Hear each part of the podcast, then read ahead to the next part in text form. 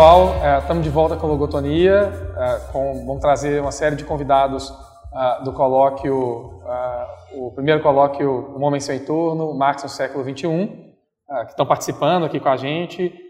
Estamos hoje com o Alex Martoni, professor do programa de pós-graduação em letras no SES de Juiz de Fora, e o Marcos Arraes, que é professor do Departamento de História da Universidade Federal de Tocantins. Ambos são membros da Rede Latino-Americana Investigações de Práticas e Médios de la Imagen. E, uh, como são ambos membros da, da rede, eu queria começar a entrevista uh, pedindo para vocês fazerem um comentário a respeito daquilo que talvez pode ser hoje, ou se tornou conhecido hoje, como giro uh, materialista, ou a retomada das, das materialidades via materialidades da comunicação ali pela década de 70, e como que isso vocês têm trabalhado isso né, hoje em dia? Uh, do ponto de vista da rede, uh, basicamente essa rede foi formada, na verdade, ainda nesse ano, né, 2017, é, que aconteceu realmente esse encontro entre pesquisadores de três países, basicamente. Né? A rede começa como um processo de encontro entre pesquisadores da Argentina, pesquisadores brasileiros, pesquisadores chilenos de diferentes universidades, muito embora agora a rede já tenha ah, ampliado um pouco né, a sua esfera de influência ah, para a Espanha, ah, onde há dois pesquisadores que estão de alguma medida em contato conosco e trocando algumas pesquisas, e também no México, né, onde a gente tem uma pesquisadora lá na Universidade do México. É, o nascimento da rede tem a ver basicamente com uma necessidade que nós viemos a perceber, né, de tentar pensar a imagem sobre umas novas perspectivas, sendo uma delas justamente a questão das materialidades. Mas a maneira como a gente vem tentando amarrar toda essa costura tem a ver um pouco com, por exemplo, a influência das tecnologias uh, no processo perceptivo, no processo cognitivo, uh, na construção de saberes, nas práticas culturais, enfim, há um conjunto de elementos aí em torno dos quais a gente se debruça, muito embora ah, dentro da rede a gente tem pesquisadores de diferentes matizes, né? E isso inclusive é legal, porque a gente consegue construir ali também uma espécie de pensamento a contrapelo entre nós mesmos, né? O caso de um colega do Chile, que é um pesquisador de tradição uh, hermenêutica, por exemplo, e para um materialista a hermenêutica é, já é um problema, então, portanto, a, é, acaba sendo um problema produtivo, né? Não significa eliminar uma possibilidade de leitura, mas tentar, na verdade, sempre pensar numa já que estamos num momento Marx, né, de uma maneira dialética a tal problema. Né? Pois é, é eu uh, também com o convite de entrar, participar da rede, enfim, foi muito produtivo. Uh, sou da história, enfim, participo, uh, toda a minha formação é blocada na, na história, na historiografia, enfim, é, mas eu sempre tive muito interesse pela questão te, da teoria da história e a partir né, de algumas investigações que eu vim fazendo no doutorado, enfim, uh, comecei a me envolver com a questão da imagem, né, e, e, dos estudos visuais, enfim, e principalmente da visualidade, né. Então eu senti a necessidade de sair um pouco do campo é, meramente historiográfico, né, enfim, ou puramente historiográfico, melhor dizendo, para tentar pensar um pouco mais a, a, imagem a partir de outros campos, né. E o convite para a rede veio bem a calhar nesse, nesse momento que eu vinha buscando justamente essas questões. É, a questão da materialidade, né, é, eu mesmo ah, sempre pensei um pouco a imagem como algo, ah, na verdade não, não, como algo não material, mas como essa, essa discussão como sendo ah, de entrada irrelevante para os estudos da imagem, naquele momento em que é, eu pensava e começava a investigar isso. Né? Então, para mim, é, pensar é, a imagem enquanto matéria, enquanto apenas aquilo que nós, aqui se dar a ver, é, seria irrelevante. Né? Então, eu queria ir a fundo mais, porque as imagens elas são muito mais plurais do que a mera matéria.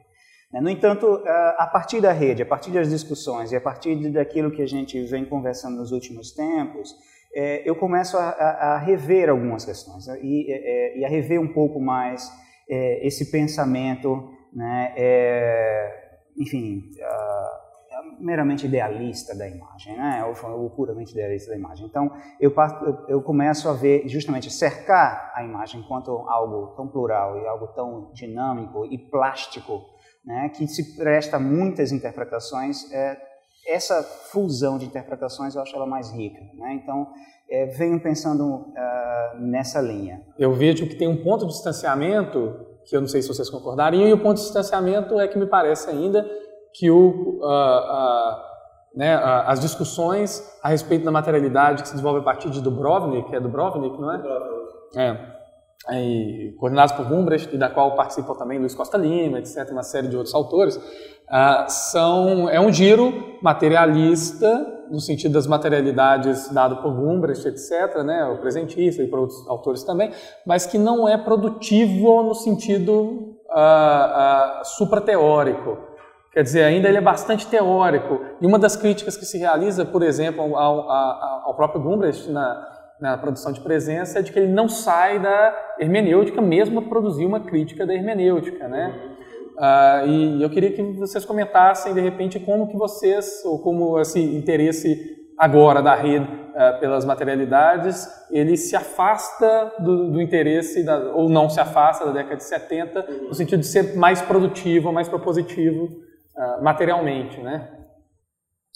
É, talvez pensando, não nesse momento, mas no futuro, né? talvez daqui a 30 anos, quando a gente for olhar pelo retrovisor tentar entender exatamente o que estava acontecendo nesse momento em que a gente está tendo essa discussão, uh, eu tenho a impressão de que a gente, uh, se a gente fugir, digamos, de um historicismo linear, organicista, etc., etc., como se fosse, digamos assim, como se estudava literatura como estilo de época, nem que você tem ascensões é, e dissensões de determinados tipos de formas de pensamento e tudo mais, a gente vai perceber, na verdade, que desde provavelmente o início da modernidade, essa discussão ela já é colocada. Não é por acaso que seja via Georg Simmel, né, na sociologia, Benjamin, Krakauer, é, Munstenberg, na teoria do cinema, já havia uma preocupação sobre essa questão é, da percepção do corpo, enfim, como que é, corpo e percepção operavam e como que o próprio sistema político fazia uso disso, né, para tentar eh, lembrar as colocações do Benjamin sobre eh, esse respeito. Então a gente vai ver, na verdade, é como se na verdade nós tivéssemos assim, eh, desde o início da modernidade, múltiplos discursos que eles envolvem tanto essa, digamos, direção mais hermenêutica como uma direção mais materialista. Dito isso, eu intuitivamente acho que dos anos 70 para frente, e aí tem um papel do próprio Foucault nesse processo todo, começa a haver um interesse cada vez mais acentuado. Eu entendo que, para usar um termo Foucaultiano, esse contexto de uma emergência das materialidades vai se dar, conforme eu tentarei mostrar hoje, inclusive, né, vai se dar através do impacto de um conjunto de novas tecnologias do final dos anos 70 para o início dos anos 80. Isso aí vai ser uma coisa assim.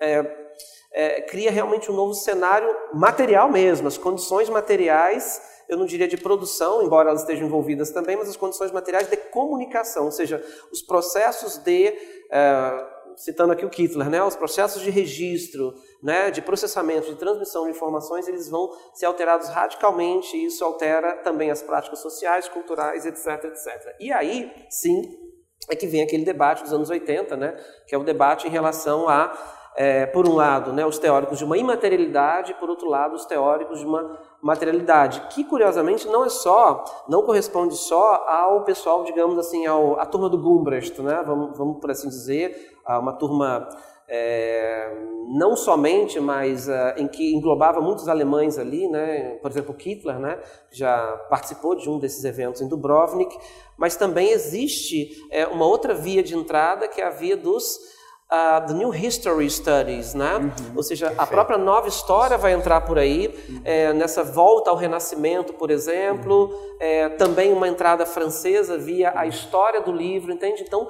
realmente há, assim, há múltiplas entradas nessa, nessa, nessa discussão sobre uhum, materialidades, e aí tem um quadro, na entende? Então, ou seja, no futuro a gente vai perceber que era um uhum. quadro bastante complexo, uhum. e que, na verdade, conviviam ali muitas perspectivas de pensar a materialidade, né? Uhum. desde uma perspectiva, eu diria, mais nas práticas de leitura, como a do Chartier, até perspectivas que são bastante radicais e que antecipam é, toda essa discussão mais sofisticada da cibernética, que aí viria uh, pelo Kittler, pelo sistema de notação, etc. e tal. Então, assim, me parece na primeira parte, né, respondendo a tua pergunta, que a configuração é mais ou menos essa, né, grosso modo. É, um uma segunda questão tem a ver com a maneira como Gumbrecht, né, a tua pergunta é com a maneira como Gumbrecht trabalha é, esse problema. Há um momento lá no Produção de Presença que existe uma coisa que incomoda muitos, né, e que cria um problema para o próprio Gumbrecht, é, do ponto de vista de como ele vai se defender dos seus críticos, né, é, não saberia dizer se isso tem a ver com a tradução que se fez dele e tal, é uma questão um pouquinho mais delicada. Mas o fato é que o Gumbrecht coloca claramente no Produção de Presença que a gente teria momentos históricos, né? corrija-me se eu não me lembrar muito bem disso, mas ah, nós teríamos momentos históricos em que haveria uma ênfase maior ou numa cultura de presença ou numa cultura de sentido. Existe já um problema de, de, de partida, que é o problema da palavra sentido. Né? É por isso que eu falei da questão da tradução, né? Porque eu uhum. entendo que essa cultura de sentido é o sentido semântico, né? E que aí a gente chegaria na questão da hermenêutica. Ah, então é uma maneira diferente de pensar sentido, como por exemplo Deleuze pensa, né? Que eu uhum. acho uma maneira bastante ah, adequada para a gente discutir materialidades, né? Ou seja, a sensação mesmo. A sensação tem a sua própria lógica e essa lógica não necessariamente ela hum, ela seria, digamos, refém de uma primeira lógica que seria a do, da produção de sentido semântico, entende? Essas coisas acontecem de uma maneira um pouquinho mais complexa e sofisticada, e, e até mesmo se a gente fosse pensar em como Uh, figuras de outras áreas, né, digo, fora da própria ciências humanas, das ciências de linguagem, contribuem para isso, veríamos, na verdade, que há uma série de fenômenos que acontecem que são registrados né, pelos sentidos, muito embora não sejam necessariamente, é, eles não emerjam na consciência representacional. A experiência com som é muito legal, porque ela é assim, né? os regimes de atenção vão mudando, embora quando o som ele fica ali o tempo todo, né? a questão, vou falar de uma coisa que nos leva para a música, né? a questão do ruído branco, por exemplo, que eu acho muito curioso. Né? O ruído branco faz parte da própria história do rock, né? como vocês sabem, né? Há muitas bandas que nos anos 80 começaram a usar, de, é, usar desse expediente. Mas o que é exatamente o ruído branco? É como se fosse um, ruído que ele é, é contínuo. Hoje em dia, se você vai na internet, vende-se máquinas de ruído branco para bebês, para você botar no quarto do bebê e ele não ficar muito em silêncio, ele ouve aquilo e aquilo é uma referência ali que apazigua, enfim, tem algum impacto psicológico que eu não sei mensurar por não ser exatamente da área. Mas por que, que eu estou falando exatamente disso? É, muitas vezes, então, há, há um, um, volume de ruídos que nós não, que eles não aparecem na consciência representacional, muito embora eles criam uma, uma sensação de cansaço, entendem? Uhum. Então, na verdade, existe esse problema, voltando ao Gumbrecht, de que Existe o sentido semântico e existe o sentido como a gente o entende mais filosoficamente, a, não só em Deleuze, mas eu acho que o Deleuze resolve bem esse problema. E só para ficar claro que eu não estou ainda trabalhando com essa dicotomia, o que seria um problema, e cairia de novo nessas críticas que são feitas ao. Ou seja, o sentido ele já é, ele já é um pacote, digamos assim, né, em que vem tudo junto. Ou seja, existem articulações ali entre a maneira como você interpreta, ou seja, como gera um sentido semântico, e ao mesmo tempo existe o processo das materialidades que configuram a maneira através da qual a percepção capta aquilo. E isso cria uma coisa bastante complexa, né? Ser avaliada. Então, uh, fechando e passando para o Marcos, né, eu entendo que é, todo o imbróglio, por assim dizer, que envolve o Gumbrecht, é na tentativa, é, é, é, se dá em virtude dele tentar, na verdade, categorizar dois fenômenos que, na verdade, eles acontecem juntos. Muito embora, lembremos que eu já vi em, em palestras do Gumbrecht, até na entrevista que ele nos deu, dizendo, ó, não é isso exatamente que eu quis dizer. Então fica aquela coisa, é um problema de tradução, o que, que acontece ali exatamente? Porque ele é, é um cara de um pensamento muito sofisticado e ele não cometeria, digamos assim, principalmente num período pós-desconstrucionista, né, um, um, engano, assim, um erro tão banal de criar categorias muito estanques entre duas formas de produção de sentido. Né? Então, uhum. acho que isso aí é um pouco problemático. É, mas acho que o Gumbrich já se defendeu disso e ele conseguiu a, a sua saída razoável. Assim. Bom. Pois é, é, eu acho que tem essa questão, né, dessa grande, a gente tem muitas viradas, né, virada linguística, viradas, enfim, e fala-se então, uh, o Mirzoev fala muito da, da tal pictorial turn, né, então a virada pictórica, enfim, ou virada imagética, como queira se traduzir, mas que é, é, eu concordo com o Alex, como ele fala, né, justamente a, a, a, gente vai entender, poder como historiador que sou, mensurar realmente essa, isso que nós vivemos hoje, tentar encontrar né, na materialidade uma, uma via né, é, de explicação, ou em, pelo menos de, de, de uh, a compreensão da imagem, enfim, das, dos fenômenos imagéticos uh, daqui a um pouco tempo. Né? Então, o que acontece na década de 60, 70 com as grandes crises, né? a morte da história, a morte, né? enfim, a crise da história, a crise da arte, enfim, etc., é, eu acho que é, a gente entende, consegue entender um pouco bem agora, as soluções para essas questões começam a ser bem entendidas também agora, e a gente ainda está tateando um pouco essas soluções. Né? É, e, mas eh, o fato de estarmos tateando não quer dizer que ainda é algo que não sabemos ou que não conseguimos, consigamos fazer. Né?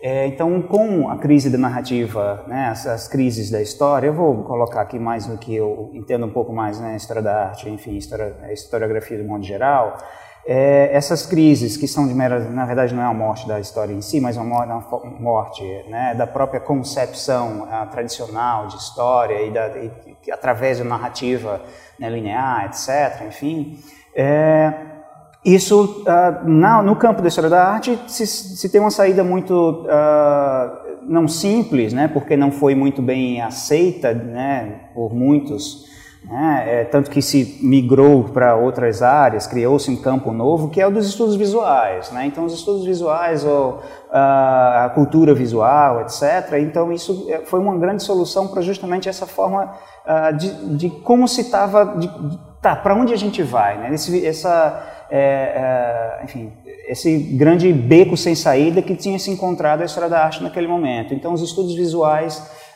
saem, entram como uma saída, né, chegam como uma saída né, é quase que automática ou pelo menos uh, mais uh, potente naquele momento para isso. Né? Então, e é justamente nesse momento que a gente também tem uma, aí as discussões de como fazer esses estudos visuais, né? enfim. Então, uh, eu posso falar um pouco da minha trajetória nesse estudo, né, nesse campo, né? Enfim, uh, quando comecei a, a, me interessar pelos estudos visuais, né, coisa de, oito anos atrás ou seis anos atrás, enfim, no início do meu doutoramento, é, foi justamente é, tentando encontrar. Minha ideia era pensar a imagem enquanto um discurso. Né? É, ora, para mim aquilo era uma completa novidade naquele momento. Né? Então, ó, eu estou fazendo uma novidade, estou né, botando banco aqui porque é algo que ninguém fez no Brasil e tal. E de fato, dentro da história não, tinha, não, não se tinha ainda essa perspectiva. Né? Então, fui recusado em alguns programas de pós-graduação quando surgi com essa ideia, porque a, a ideia era, e aí chega a questão da materialidade, ah, lembro né, de uma banca, enfim, nem, não vem ao caso uh, qual lugar, mas é, que a pergunta que me foi feita na entrevista foi é, assim: você está se propondo a trabalhar com imagem, certo, certo, mas você não tem nenhuma imagem no seu projeto. então, como explicar a imagem sem ser pela própria imagem? Né? E era justamente isso que eu queria fazer, explicar a imagem sem a imagem, né? imagem enquanto discurso. Né? E por isso que naquele momento falar de materialidade em imagem para mim era irrelevante, né? ou era menor, era algo que na verdade era inicial, eu queria ir adiante. Né?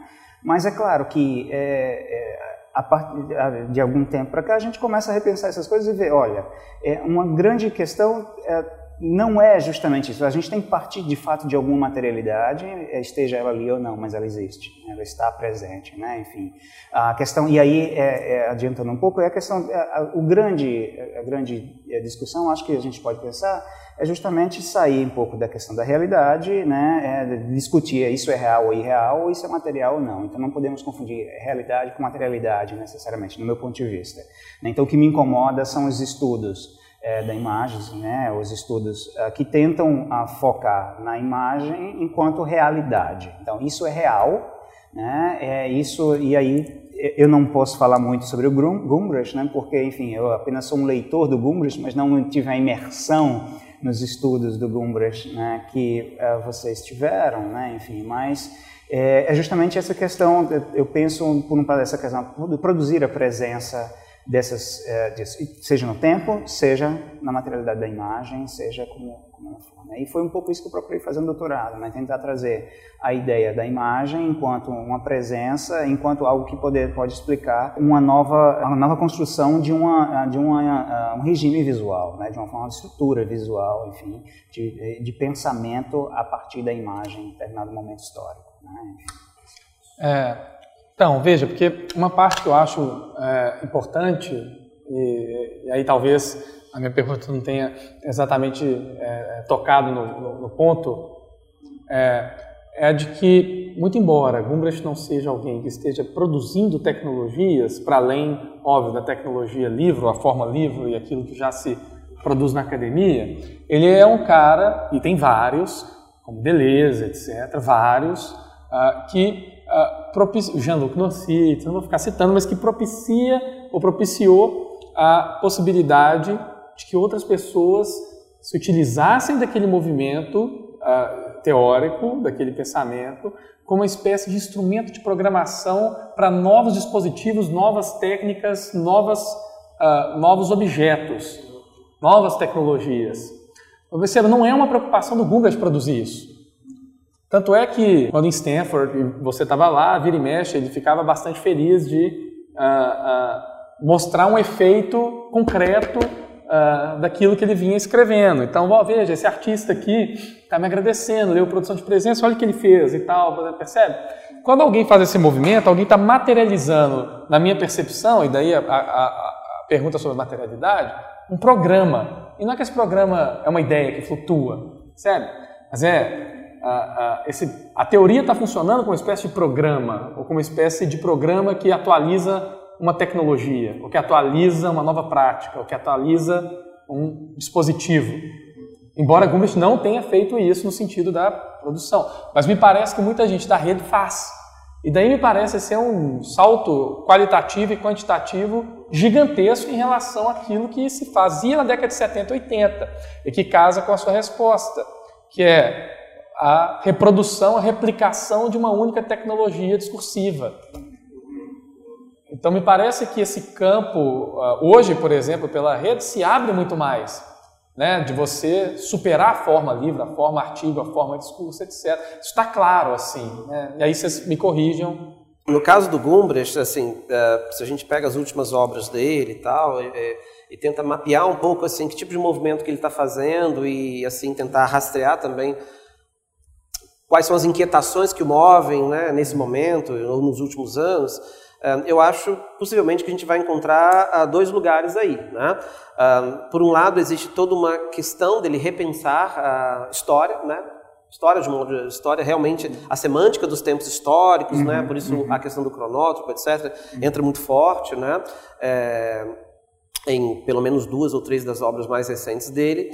E paralelamente ele sempre vai até a literatura, né? com algumas pequenas exceções, mas de um modo geral, assim, né? ele, uh, como a Flora já tinha dito para a gente, né? o, o Silviano Santiago, na verdade, né? o, o Gumbrecht ele é claramente um scholar, né? Uhum. Um, ah, embora ele ele esteja na ponta de lança de uma série de inovações, do ponto de vista do modo de pensar certos objetos e fenômenos e tal, mas ele tem toda uma tradição muito forte, né? Assim, é, de literatura alemã, de literatura francesa. A cadeira dele em Stanford é de francês, não é de alemão, embora ele seja alemão, né? E também é, espanhola, né? A, a, ele tem um trabalho muito forte em relação ao século de ouro espanhol, né? Então, por que, que eu estou falando isso? Porque, na verdade, então a gente consegue perceber que as inquietações dele estão indo para essas duas direções, tentar pensar a experiência histórica e, ao mesmo tempo, ele tenta trazer a literatura para a discussão. Né? É, e aí, como é que ele consegue fazer essa convergência né, entre esses dois polos? É, aí vem a questão da experiência dele com o livro da Stimmung, né? a Atmosfera Mood Stimmung, né? Que é um livro em que ele vai tentar ali, é, é, há né, um, uma introdução em que ele coloca todo um debate teórico, reintroduzindo a palavra alemã Stimmung, cuja tradução possível seria atmosfera, ambiência, e depois ele produz pequenos ensaios em que ele vai para a prática, né? ou seja, eu vou fazer a leitura de objetos a partir dessa perspectiva e tal, enfim, essa é a ideia. É, ali naquele livro, particularmente, a gente consegue perceber em alguns momentos questões muito interessantes, né? Como ele pensa, por exemplo, ah, como é que nós hoje poderíamos não reconstituir, que é um debate que já tivemos várias vezes, né? É, uma determinada potência rítmica e melódica de um texto, constituído, por exemplo, no final do século XVIII, um texto de Diderot, por exemplo, no caso, o Sobrinho de Ramon, né, que é o texto que ele trabalha lá, mas ele está tentando pensar uh, esse texto como uma espécie de na medida em que nós o lemos, existe uma espécie de uma operação de confrontação com uma alteridade.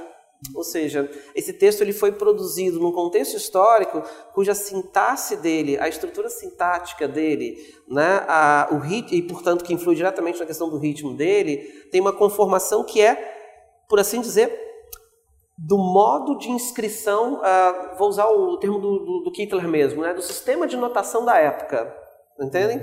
E aí quando eu leio esse texto, né, esse texto se debate contra o meu corpo, que já é um, de, um, de um sujeito, enfim, uh, do século XXI. Então eu tenho a, a, essa possibilidade de não ter a experiência do sujeito do século XVIII, não é isso, né? a gente tá não está falando de um substancialismo, mas você tem a possibilidade de confrontar com isso. Né? Isso traz uma série de possibilidades, reflexões muito interessantes, né? Trazer um caso brasileiro que foi assim o que quando eu, esse artigo, por exemplo, me trouxe um pouco dessa reflexão. O caso do Castro Alves, né? Isso ainda é uma coisa de um futuro livro meu assim sobre poesia e voz, mas o caso do Castro Alves é um caso muito interessante, né? Porque por questões até do contexto que a gente vive atualmente, ele é um poeta muito acessado para se discutir questões é, pós-coloniais, etc, etc né, em alguma medida, né, a gente está falando de uma, de, uma, de, de, uma emergência de um contexto pós-colonialista que faz com que você volte a alguns autores e, rever, e, e os releia, né, para buscar certos elementos. Mas é possível também ler o Castro Alves na perspectiva de uma retórica, por exemplo, verborrágica, de um estilo, na verdade, retórico que tinha certos objetivos e que estava diretamente ligado com a realidade material daquele período, como, por exemplo, a cultura dos salões, entendem? Uhum.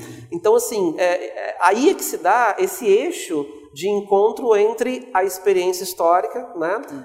A, a, literatura como poderia, é, a, digamos, convergir, né, uhum. em termos assim de modo de ação, de operação sobre o texto e tal. Uhum. agora, bom, dito isso, né, é, voltando à questão, agora passando para a questão da rede, né, é, concordo com você plenamente que a gente está tentando dar um salto, né, quantitativo, qualitativo, etc, etc, né, é, não que o Gumbrich não seja capaz de fazê-lo, né? muito pelo contrário, mas como ele, é, ele, ele, ele tem o lugar de fala dele que ele quer realmente preservar ali, né, e tal, que é o lugar da literatura, isso acaba que ele cria uma maneira de pensar que nos permite, na verdade, ir para muitos lugares uhum. que ele não deseja pensar. Não é que ele, uhum. não, a gente não está discutindo uma capacidade, a gente está uhum. discutindo, na verdade, um, um estilo intelectual e uma, digamos assim, uma vereda que ele quer ou não, ah, enfim, no caso não, explorar. Uhum. Que aí envolve muito do que a gente vem fazendo, né? Tantos colegas que trabalham além da literatura, evidentemente, mas que trabalham com estudos de imagem, das várias perspectivas, né? Porque a gente tem colegas, a Jamila, por exemplo, trabalha muito com, ah, com fotografia, né? Por exemplo, a gente tem colegas que já estão mais em, é, no cinema, o Hernan, por exemplo, que está estudando ali o início da história do cinema argentino, né? A recepção disso, etc., né? E, e, claro, só vou dar um exemplo porque é o meu centro, um dos meus centros de interesse nesse momento, que é a questão ah, da, das tecnologias de áudio, né? Então, assim, você tem claramente como discutir N questões, como desde um, como determinadas tecnologias, elas agora fazendo associação com o que eu disse há pouco em relação à literatura, né? Como existe uma espécie de uma conformação material que evidentemente aos ouvintes de hoje traz uma experiência que é completamente distinta, né? ou suscita, enfim, sentidos são completamente distintos daquele período histórico. Mas também tem muitos problemas aí que acaba passando pelo mercado, né? que é o problema, por exemplo, da remasterização. Né? Então, há gravações que inicialmente elas foram feitas de um jeito, elas são remasterizadas, vou, é, e, e, e, criam e isso vai alterando, digamos assim, a própria estética original, a, ou, digamos, a estrutura estética original da obra, para é, dar uma materialidade, né, o que eu estou falando.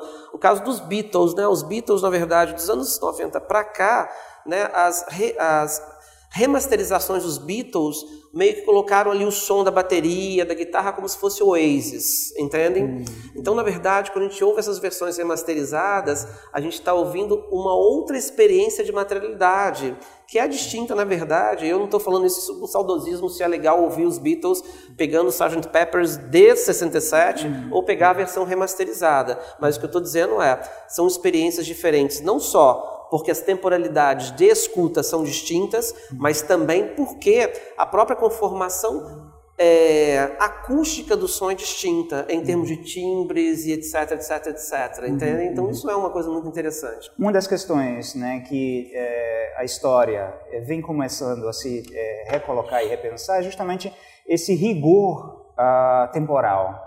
Né? O rigor, uh, é claro que não, é, não existe uma, não, se, não, é possível, né? pelo menos não consigo perceber essa plasticidade, né? uma plasticidade muito grande nesse rigor temporal, mas é, é, é possível alguma plasticidade nisso, né? Enfim, ou seja, podemos come, é, começar a pensar alguns tempos, a partir dessas, acho que talvez essa, a, a, o conceito de experiência que você traz, que também é tão caro a história, é, é interessante para a gente pensar justamente isso, né? Como, como essas experiências, elas, o descontínuo, né, na história, né, e as, as é, é, e as continuidades, etc. Enfim, essas imbricações de tempo, essas imbricações temporais, elas se fazem e a única forma de percebermos isso em termos materiais, em termos de experiência, é, é, justamente com anacronismo, né, com pensamento anacrônico, com análise anacrônica, né, ou seja, é que é um pouco que o Didi Uberman, né, como falávamos há pouco, ele vai fazer, né, para análise das imagens. Né, então, ou seja, é ver o que há de anacrônico na imagem, as múltiplas temporalidades. Acho que é um pouco uh, nessa linha, né. E Enquanto estava falando, eu estava me lembrando de uma coisa que pode funcionar como uma amarração né, para os nossos uhum. discursos aqui, uhum. é, que talvez seja a questão central que a gente poderia, nós poderíamos, não só poderíamos também, mas como nós deveríamos nos colocar nesse momento, né, enquanto pesquisadores, que é por que as materialidades, ou seja, por que ir em direção a esse paradigma, a esse campo, seja lá, enfim, como queiramos tratá-lo. Né?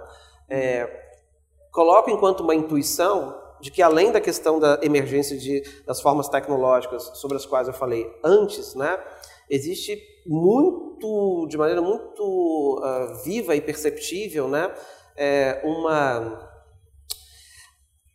uh, uma inflexão em direção a uma cultura da sensorialidade, a sensação, uhum, né? A uhum. sensação, ou seja, você está indo para estudar, você está indo estudar materialidade, você está tentando entender na verdade como é que se dão os processos interacionais, né? uhum, né? E como que eles influem sobre a sensação. A gente vive uhum, numa cultura perfeito. de que realmente, um, talvez seja até perigoso dizer isso, mas uhum. assim de uma adeus hermenêutica, pelo menos sobre um ponto de vista, não, não, não sob um ponto de vista teórico, mas uhum. do ponto de vista das práticas mesmo. Uhum, né? Uhum, Eu fico imaginando, por exemplo, numa, é, numa cerimônia religiosa em que medida uhum, né, uhum. a, a questão, digamos, da experiência sensorial, ela não é assim tão ou mais potente do que realmente a relação ali de significados, uma é, uhum. exegese profunda né, a uhum. respeito do que se diz. Mas a gente, tem um, a gente tem pequenos exemplos que eu acho muito curiosos, é, um pouco, pouco citados, então, portanto, faço questão de fazer isso. Né? Primeiro, uma, é, digamos, uma é, influência muito grande, uma emergência, na verdade, muito grande da música eletrônica, né? Uhum. De um modo geral, uma música que ela não tem letra, né? De vez em quando aparece aqui a colar. Existe uma redução realmente do discurso verbal, né? Uhum. Esse discurso ele tem saído Claro que eu não quero generalizar, estou falando de um gênero específico de música, mas que hoje ele tem um peso muito grande, seja em termos mercadológicos, seja em termos da presença na cultura e tudo mais, uhum. e é basicamente uma música de sensação, uhum. voltada aos sentidos, uhum. né? Uhum. Claro, isso é o óbvio, né? Outra coisa interessante que eu também pretendo comentar ali é a questão, é, por exemplo, dos filmes, né? É, se a gente pega um filme dos anos 40, por exemplo, um cinema clássico de Hollywood, né, seguia o esquema que a gente sabe de 24 quadros por segundo. Uhum. Que não é o caso dessa filmagem, que deve estar em 30, mais ou menos, né, eu suponho. Mas os filmes de Hollywood atuais, por exemplo, Hobbit, por exemplo, eles são feitos em 48 quadros por segundo, uhum. entende? Uhum. Então existe ali do ponto de vista da materialidade do número de quadros por segundo uhum. um, processo um, de aceleração e existe toda uma mudança no processo perceptivo. na experiência. É, aí tem questões ligadas com o sistema digital, varredura e uhum. tal, uhum. é, redundância de informação. Sim. É, enfim, uma série de questões aí, uhum. mas que lembram bastante o que acontece no plano do videogame. Por, uhum. por, por, isso que de vez em quando a gente costuma ir a um filme e achar que ele está muito parecido com um game, né? Se você chamasse o Adorno para conversar aqui uhum. agora, uhum. ele diria que isso teria a ver com a indústria cultural. Ah, uhum. Parece que vai além, uhum. mas o fato é, é, existiria uma espécie de uma cultura de sensações. Né? É um regime, Mas essas, né? exato, um exato. E esses regimes de sensações, uhum. eles são regimes que eles são estabelecidos uhum. também é, em termos industriais, né? Uhum. Que alguém vai determinar se o filme tem 24 ou 48 uhum. e isso tem uma série de objetivos. Uhum. Para o 3D funcionar melhor, por exemplo, entende? Sim. Então, assim, voltamos aos meios de produção, né? Uhum. Lá atrás eles estão, é, enfim, eles estão aí de novo, a base está aí de novo, né? Em cena.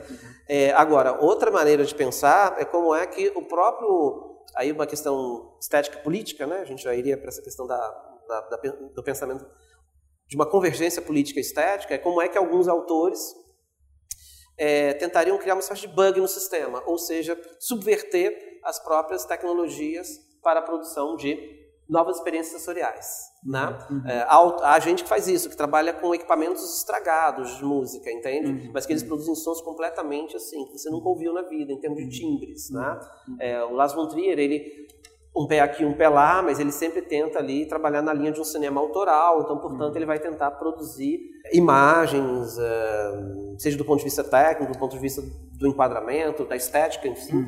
né, uh, completamente originais, né? Então, uhum. Acho que aí a gente tem essas duas veredas né, de, de, de, possibilidade de pensamento. Mas a única coisa que eu estava marcando, encerrando, é a questão da força de uma cultura sensorial que ela está presente em vários lugares. E, voltando ao Gumbrecht, né, mais uma vez, uma observação que ele faz, embora ele não desenvolva muito, e deveria, porque é uma observação interessante, que é uma estetização, assim, a enésima potência que vivemos no mundo atual. Né? A gente poderia pensar na cultura da gastronomia, por exemplo, né? na estetização do prato. Né? E uma coisa que eu reparo muito em sala de aula, assim, é uma questão mais de observação muito pessoal, né? É, eu vou dando aula e vou olhando para os alunos, e eu às vezes gosto de ler que está escrito na camisa deles. Uhum. E às vezes tem coisas em francês, em inglês pra caramba e tal, e eles nem tinham reparado que aquilo estava escrito ali. Eles não veem mais a palavra sob o ponto de vista do significado, mas ela é simplesmente o quê? Um signo, não um signo verbal, mas um uhum. signo imagético. Uhum. Ou seja, existe uma estética, entende? Ou uhum. seja, é um desprestígio total da linguagem. Uhum. Tecnicamente é disso que a gente está uhum. falando, né? Enfim, é. mas é, é mais um ponto interessante para pensar sim. isso. E que não é um, é, digamos, para pensar um pouco é, nisso e colocar um pouco mais linha na fogueira, a questão, é, a gente pode falar em regimes, né? É, enfim, sim, não um único, né? Um uhum. regime de sensações, né? É porque isso, na verdade, não é novo, né? O eu etiqueta do Drummond já traz um pouco essa questão. Né? Enfim, você me corrija se eu estiver errado do ponto de vista da, de uma análise literária, mas é, é, a análise que se faz né, no campo, enfim, é, enquanto análise é, histórica, historiográfica é, do Drummond é justamente essa, né? Um, é um, marcando uma presença justamente com, com, essa questão da imagetização da coisa e, e, da, e claro, de uma reificação também, né? Mas enfim, uhum. uma outra questão. Mas isso justamente para falar de como esses regimes eles se, se super, eles se não se sobrepõem, mas eles se é, imbricam, né? eles estão é, relacionados né, em determinado uh, momento, né? enfim, em, nos momentos vividos. Né? Então a experiência ela não se dá dentro de um apenas regime. Né? E por isso uhum. também você ia falando dos games, né? então dos filmes é, games e tal, que estão cada vez mais parecidos com os games, ou os games parecidos com os filmes, enfim, não importa é, a, a, ordem aí, mas é justamente é, isso gera as, os purismos, né? aquele, ah não, isso é, não é filme, isso não é arte, isso não é a sétima arte, né? isso não é a produção, porque faz-se parte de um determinado regime de sensação em que aquilo de fato não, não toca em que aquilo de fato não produz nenhuma sensação a não ser a repulsa, uhum. a não ser né, a recusa. Né? enquanto em outros é, é, para é, outros, né? então isso já é, é isso que é, é, a grande sensação, né? essa que é a grande coisa. E, e só uma questão ainda complementar, assim, uhum. É, que eu me lembrei, porque eu bem, acho um exemplo bem interessante em relação a essa discussão que a gente está travando aqui, que se dá no seguinte sentido, né? Às vezes, ah, quando esse debate que a gente está travando, ele é travado ah, na letras, na história, na filosofia, etc., etc., ah, existe um, um, nível de compreensão desse debate. Mas quando você ah, passa pela comunicação, por exemplo, uhum. digo, faculdade de comunicação ou qualquer uma que trabalhe cinema, etc, etc, em que você trabalha com equipamentos efetivamente, uhum. você consegue perceber mais claramente o que, está em jogo no uhum. sistema digital. Né? É, eu não sei se vocês sabem, mas eu trabalhei 10 anos em televisão, né? Fui editor, né? Enfim, foi meu primeiro emprego, na verdade, por razões depois eu conto. Mas enfim, então eu, eu trabalhava com isso, eu trabalhei no sistema analógico, eu editava em uma TIC, né? Eu editava com aquelas máquinas assim, né? Ficava assim, procurando, era uma loucura. Se você errou, não tem como consertar, você tem que ir fazer tudo de novo, porque você não pode fazer um insert lá no meio, entende? Uhum. Como hoje a gente faz, e é tudo, uh, enfim, você faz em um décimo do tempo. Mas por que eu estou falando isso? Porque naquele eu não tinha condições naquele momento de criar certas situações como hoje se cria muito nos comerciais. É, outro dia eu estava editando uma coisa com um colega meu, ele, enfim, tem uma empresa, e eu estava vendo a pessoa que estava editando do lado um comercial, é um clássico 30 segundos, né? Então, às vezes, o que, que acontece? É, eles colocaram todas as imagens, editaram tudo que eles queriam, só que estava passando tipo um segundo. E aí, que que qual que é o recurso que você faz? Em vez de cortar, ele fez uma leve acelerada num, frame, num take lá. Você entendeu? Então você está assistindo comerciais, tem, as, tem regimes uhum. de velocidade, por exemplo, que eles são diferentes, uhum. entende? Eles uhum. acontecem de uma maneira uhum. diferente. A gente, ou seja, só você ir na infraestrutura que você vai perceber isso, sim, sim, entende? Sim. Senão você fica numa discussão teórica falando, peraí, do que, que esse cara está falando? Não, uhum. a gente está falando disso. Isso, isso, isso tem um impacto sobre a, a, a cognição, sim, as sensações sim, sim, e, e, questões né, de natureza é. cultural. Agradeço o convite é, né, é da Universidade Federal do Sul da Bahia, para a figura de Guilherme Fosco, grande filósofo marxista, um dos mais importantes hoje do Brasil. Leiam Guilherme Fosco. Bom, foi um prazer estar aqui com o Alex, o, né, um dos maiores sensualistas brasileiros, e com o Marcos Arraes, a um grande pensador da imaterialidade. né, seguimos logo mais com uh, outros convidados, né, a gente se vê.